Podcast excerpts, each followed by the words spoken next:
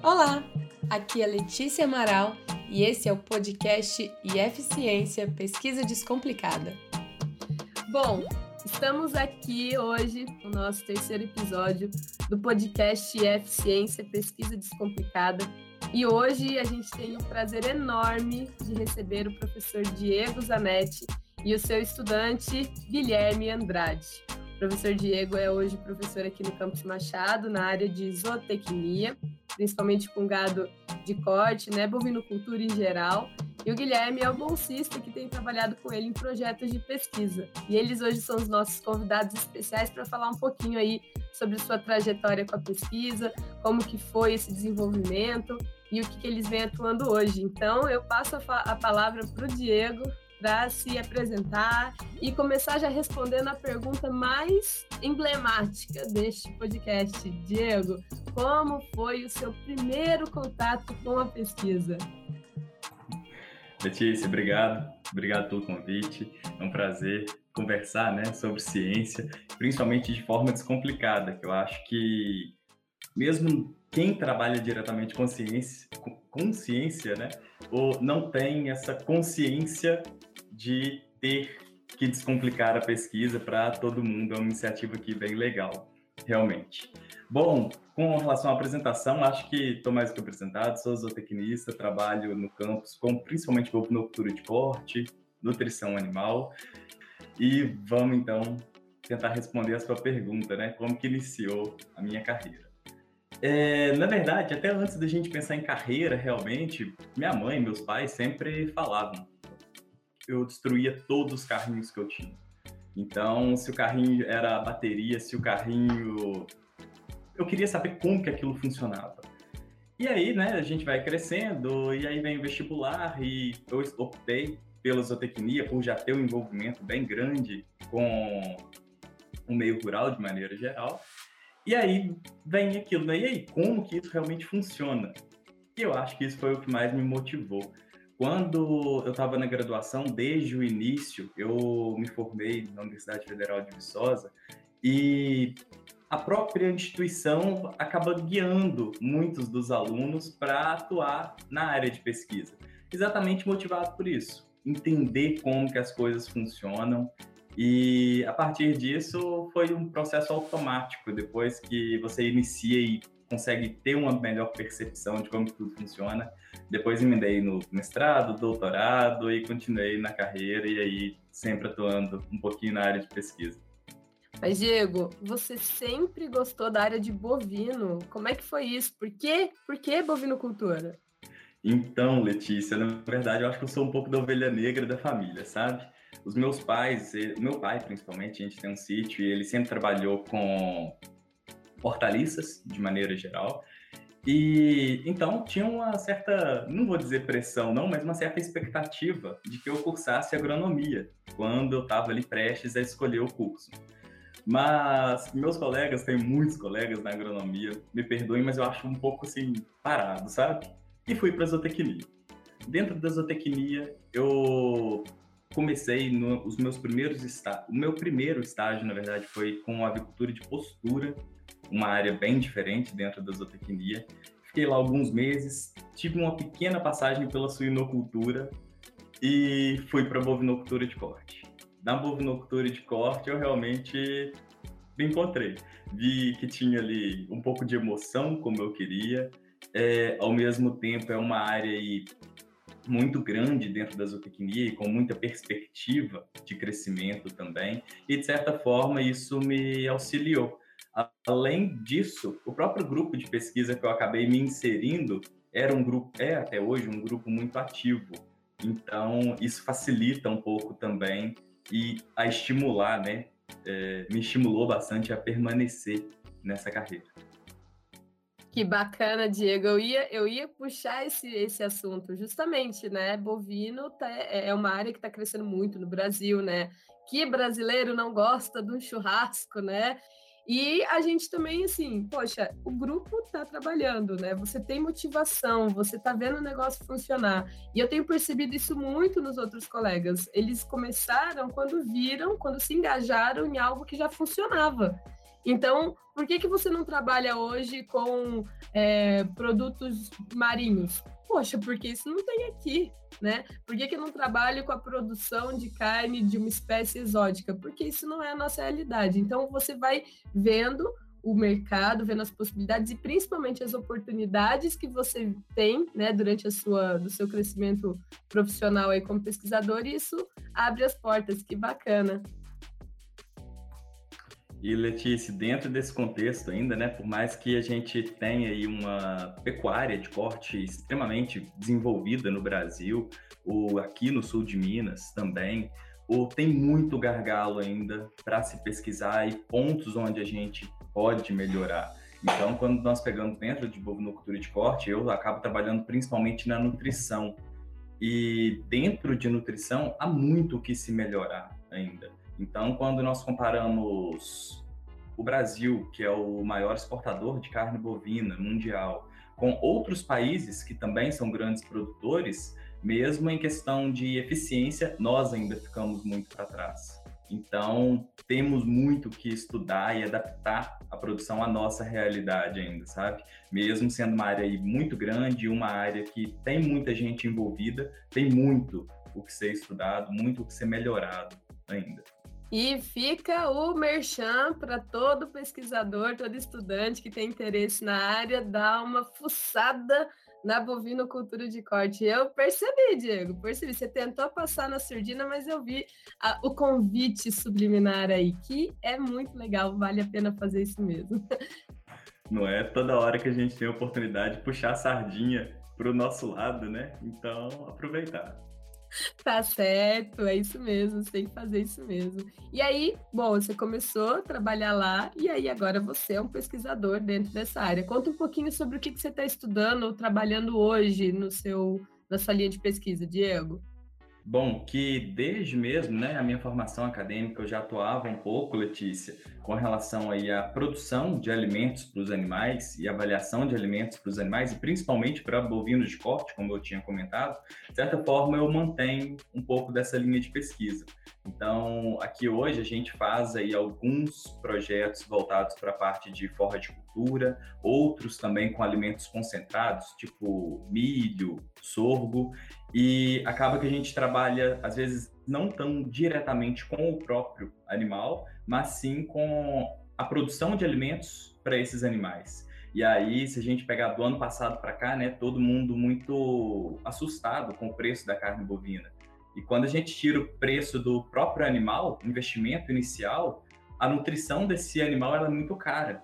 Então, quando a gente trabalha em produzir alimento, a gente foca em produzir alimento para esse animal, a gente tenta aí um pouco melhorar a eficiência disso e, de repente, baratear um pouco também a alimentação desse animal e pode ter lá um impacto direto, né, no dia a dia de toda a população quando vai comprar carne bovina realmente no açougue. Então, para mim ficou bem claro. O seu, o seu problema, o problema que você quer resolver é o custo desse animal, principalmente com a nutrição. E quando você fala forragem, a gente está falando do mato, né? O mato que está crescendo lá no pasto. Então, para a galera que não mexe nessa área, principalmente aí o, o pessoal que não tem contato, o bovino não é só soltar no pasto, não, Diego. Deixar ele comer lá e pau na máquina. Daqui três anos a gente busca e, e mata, não é não? Quem me dera, né? Queria que fosse, apesar que eu não ia ter emprego. Mas não, não é não. Na verdade, hoje a gente tem dois principais sistemas né, de produção de gado de corte. Um deles é um sistema confinado, onde o animal ele fica preso realmente em uma baia. Então, toda a alimentação dele é oferecida como a gente oferece para um animal pet, nosso realmente. E parte dessa alimentação é uma silagem, que é um alimento já conservado, e uma outra parte é alimento concentrado, como eu disse aqui, milho, sorgo. Então, nós temos alguns projetos que trabalham com qualidade da silagem e formas de conservação do, desse alimento dos animais, ou mesmo é, outros projetos que trabalham, como o Guilherme, que vai conversar com a gente daqui a pouco, né, sobre é, alimentos concentrados, então milho, sorgo.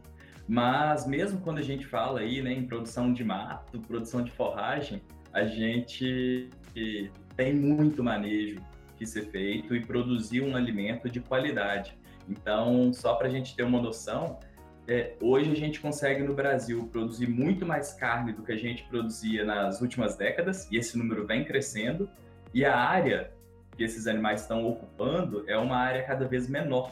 Então, tanto a gente está cedendo a área para outras culturas, para a agricultura de maneira geral, seja produção de milho, soja, arroz, ou a gente está reflorestando essas áreas. Então, a gente consegue aí melhorar e muito em questão de sustentabilidade também, quando a gente tem todo um manejo e produção de forragens com qualidade. Ah, mas aí você pegou no ponto que eu gosto muito de conversar, que é a tal da sustentabilidade, né, Diego? A gente tem visto alguns sistemas inovadores, né, para aquela turma que fala, ih, polui o ambiente, vai acabar com a camada de ozônio, olha o gás carbônico que está liberando aí, metano, né? Tem alguns sistemas, acho que até ano passado a Embrapa liberou um, aquele sistema, poxa, eu vou lembrar o nome, mas com certeza você sabe, o Silvo, Agro Silvo Pastoril, é esse, né? Que aí a gente pode criar o animal numa área que tem é, floresta, se quiser, isso diminui, fica, fica sendo uma carne carbono neutro, acho que é o termo que o pessoal está usando. Então, essa questão da sustentabilidade é legal a gente frisar, porque é algo que as pessoas estão se preocupando, né? Geralmente o povo olha para o agro e fala, ih, quer só desmatar, quer só criar em tudo quanto é área, não está preocupado com o meio ambiente. Pelo contrário, né? Eu acho que a própria nutrição lá na sinocultura, que eu tenho um pouquinho mais de propriedade para falar, a gente busca uma alimentação mais balanceada justamente para diminuir os dejetos e a qualidade né, dos dejetos no meio ambiente. Então, teoricamente, você pode largar o boi lá no pasto, deixar ele comer mato depois e pegar. Mas como que você, quanto de área você vai gastar? Qual a qualidade do produto final que você vai ter depois? E sem falar que as genéticas novas, né? Muito cheias de detalhes que se você tem uma genética ótima, você tá pondo uma Ferrari para andar na estrada de terra. É tipo isso, não seria? É bem isso com relação à genética, né? Hoje a gente tem linhagens aí de ponta realmente, com um desempenho muito, mas muito melhor realmente do que nós tínhamos décadas atrás. Mas focando até mesmo um pouco aqui na sustentabilidade, o, hoje nós temos, né, vários, várias formas de produzir animais aí de forma muito sustentável. Quando a gente pega a bovinocultura, e hoje eu olho isso com muita tristeza realmente, é apontada como vilã de desmatamento da Amazônia, e quando a gente fala em camada de ozônio, quem é responsabilizado muitas das vezes é o produtor de bovinos, mas a gente dá do desmatamento da Amazônia, eu comentei anteriormente, né, que hoje a gente está reduzindo as áreas, então não tem por que hoje a gente desmatar para produzir mais.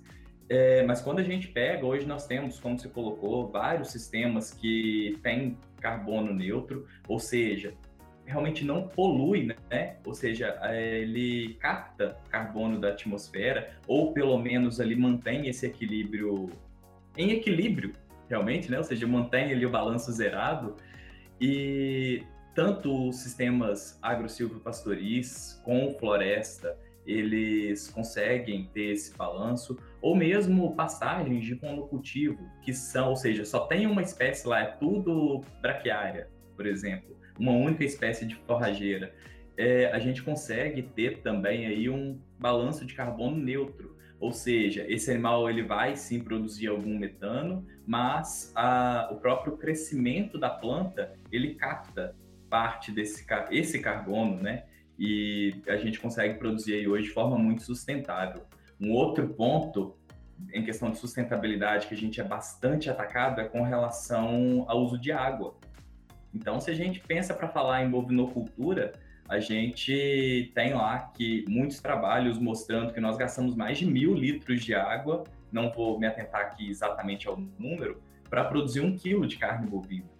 E quando nós pegamos para ver realmente esse balanço de água, a gente vê que um bovino ele ingere por dia aí menos de 30 litros de água por dia, e nessa conta entra, por exemplo, a água da chuva. Então, a água da chuva que cai onde no pasto que o bovino vai se alimentar, ela entra nessa conta. E a gente consegue perceber aí que essa água, ela é uma água de ciclo natural, realmente.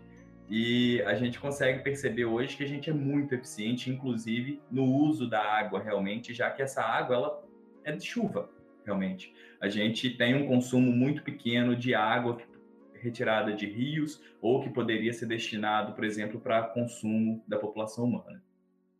Então, veja só, a gente, a gente tem essa tendência, né, de olhar as estatísticas e sair comentando sem aprofundar na pesquisa. Então, por isso que eu acho tão importante a gente trazer uma pesquisa descomplicada, para as pessoas, no mínimo, terem esse interesse do Diego novinho que destruía os brinquedos todos para ver como é que funciona, chegar numa informação absurda, falando assim, olha só o tanto que se gasta, e entender de onde veio aquele dado, aprofundar. As pessoas estão muito mal acostumadas ultimamente em pegar aquelas notícias que aparecem no Facebook, no Instagram, primeira manchete, e já sair espalhando aquilo sem entender o que está escrito ali. Acho que o mal, o mal dos dias atuais são as fake news e as, os dados sensacionalistas, não é não?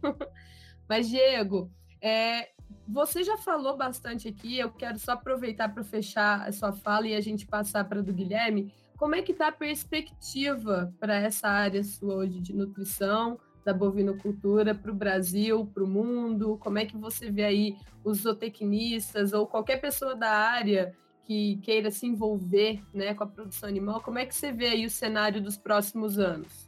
Então, Letícia, é, quando a gente fala em, principalmente em bovino de corte, né, pelo que a gente viu aí nos dois últimos anos, e que a próprio, o próprio preço da carne virou manchete de todo jornal, é muito complicado a gente falar em perspectivas. Mas as perspectivas são sim boas.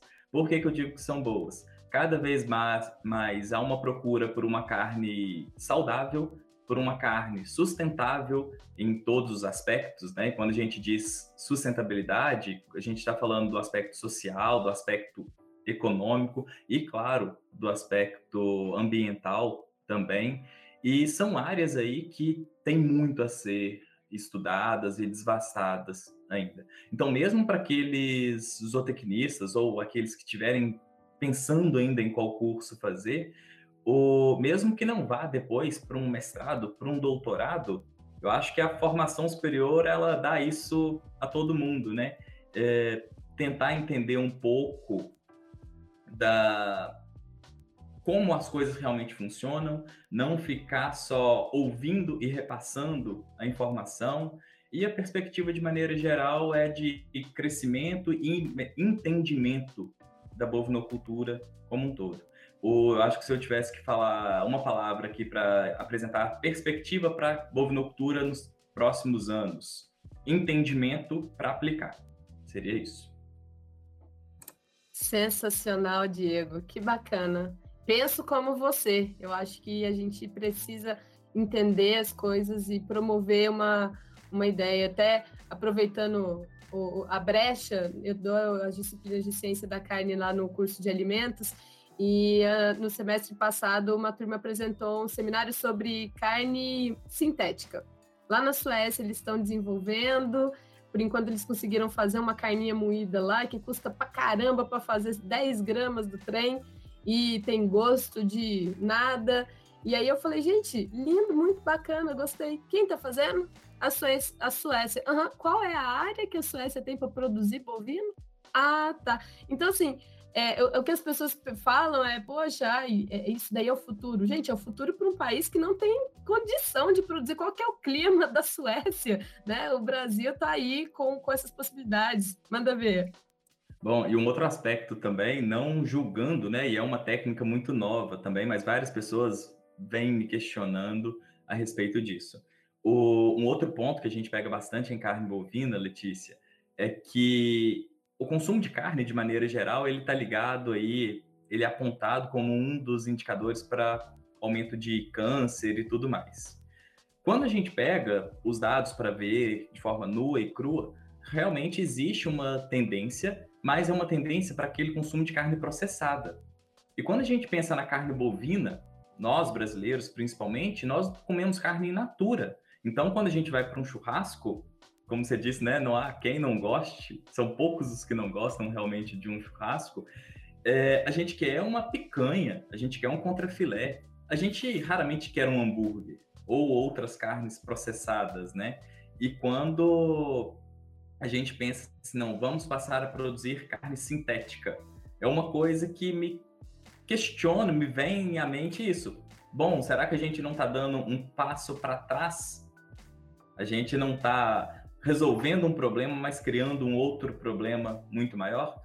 E por último, o resolvendo um problema vem aqui entre aspas na minha fala porque hoje a bovinocultura, de maneira geral, ela atende aos princípios de bem-estar na criação muito bem. Inclusive, nós exportamos e os países que nós exportamos exigem esse bem-estar dos animais na criação.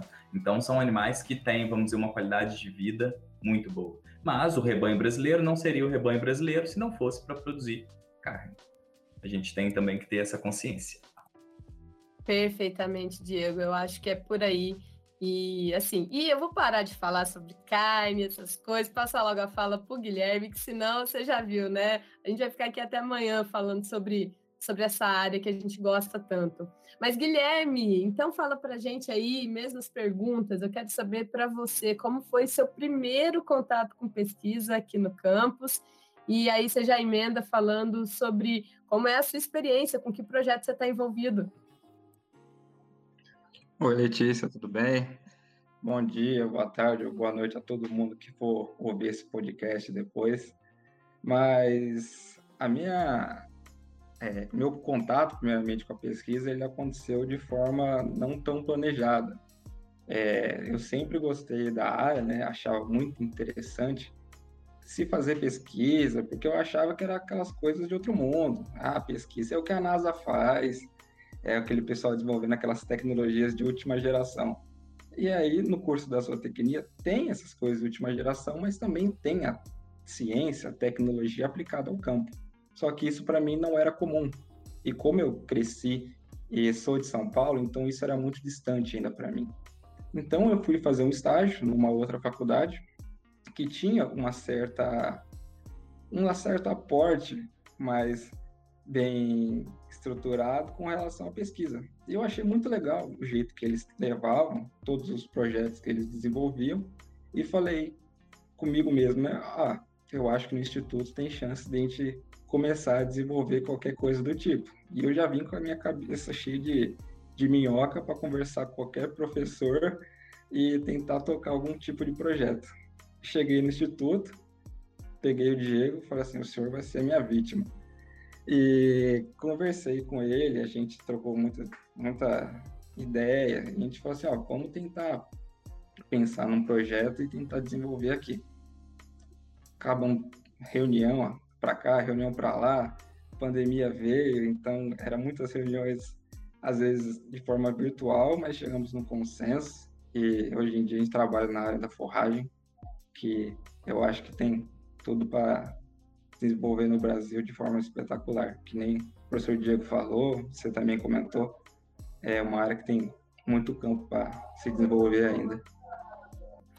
Ô Guilherme, então é, você já chegou no projeto durante a pandemia? Vocês não iniciaram o projeto antes disso? A pandemia foi. Vocês começaram o projeto no meio da pandemia. E qual que é o projeto especificamente que vocês estão trabalhando agora?